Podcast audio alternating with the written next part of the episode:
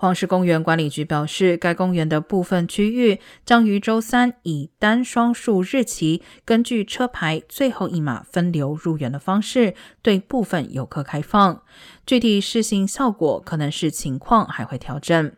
目前已知公园的北部及其入口在洪水中受损最为严重，将继续处于关闭状态。国家公园管理局表示，将斥资五千万元进行快速修复工作，以便在两周内恢复公园百分之八十的通道。